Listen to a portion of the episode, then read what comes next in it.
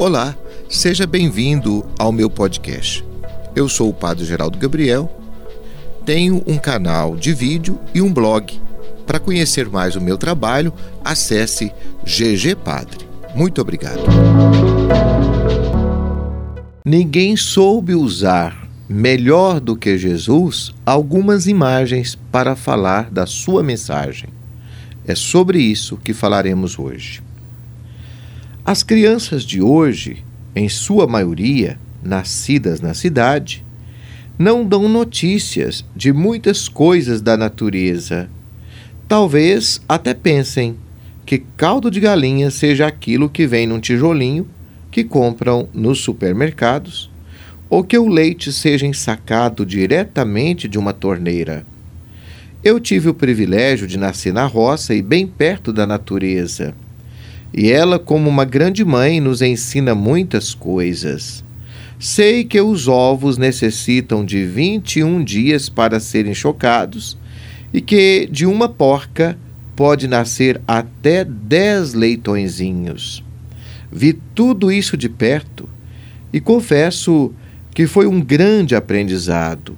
Sempre me encantou o zelo de uma galinha de pintos. No período da choca, minha mãe dizia que ela dava febre, ou seja, elevava a temperatura do corpo para chocar os ovos. Particularmente, pensava que nesse período ela dava febre de tanta emoção, pois se ter um filho já é emocionante, imagine ter dez de uma só vez. Quando os pintinhos nasciam, a galinha se transformava numa mãe ciumenta tão ciumenta que enfrentava um cachorro grande que se metia a besta com a sua ninhada. Só quando a moçadinha estava mais crescida, ela se aventurava a dar com ela os primeiros passeios em torno da horta. Afinal, era necessário ensinar a turminha como buscar o próprio alimento. Atrás da horta era o lugar das minhocas mais frescas e apetitosas.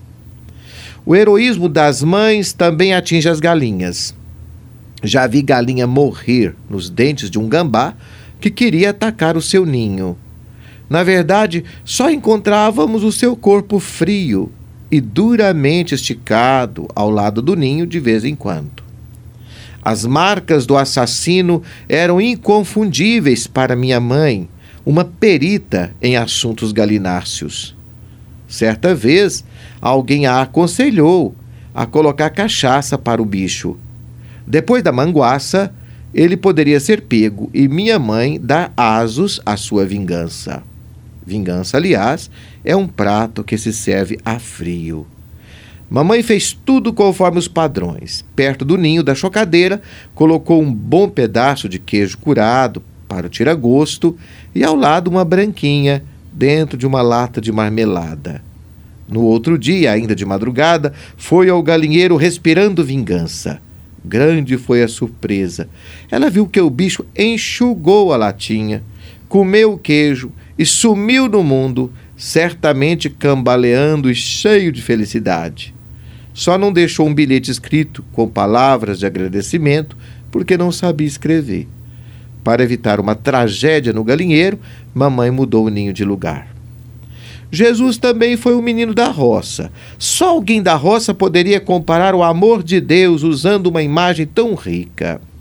Reclamando da acolhida que Jerusalém dava aos profetas, ele disse: Quantas vezes quis reunir os teus filhos, como galinha recolhe a ninhada debaixo das asas, mas não o quiseste.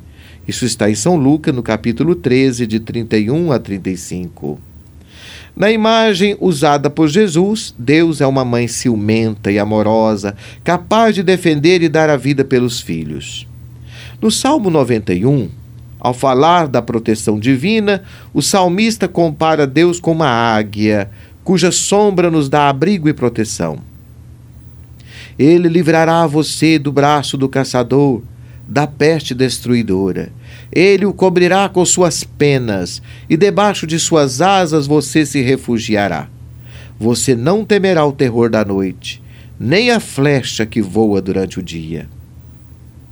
Existe outra passagem bíblica muito linda no Cântico dos Cânticos, no capítulo 2, que fala de passarinhos em busca de segurança.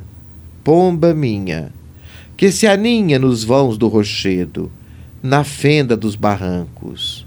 O autor do texto, pelo visto, era um grande admirador da natureza. De fato, em tempos de ventanias e tempestades, os pássaros costumam se abrigarem nas fendas das rochas e nos penhascos. Ali permanecem até que possam de novo cruzar os ares e alegrarem os espaços.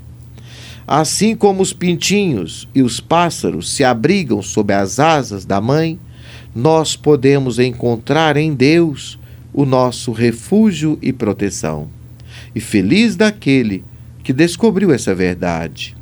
Jerusalém, pelo visto, preferiu contar com suas próprias certezas. Talvez por isso tenha sido destruída tantas vezes e dela hoje só restam ruínas. Buscar abrigo em Deus é um gesto de humildade de quem sabe que precisa de seu amparo e proteção. O apóstolo Pedro traduziu isso quando disse a Jesus, certa ocasião: A quem iremos, Senhor? Só tu tens palavras de vida eterna. Pense nisso, meu querido irmão. Você gostou dessa história? Quer saber mais? Acesse ao nosso blog e ao nosso canal de vídeo. Um grande abraço para você.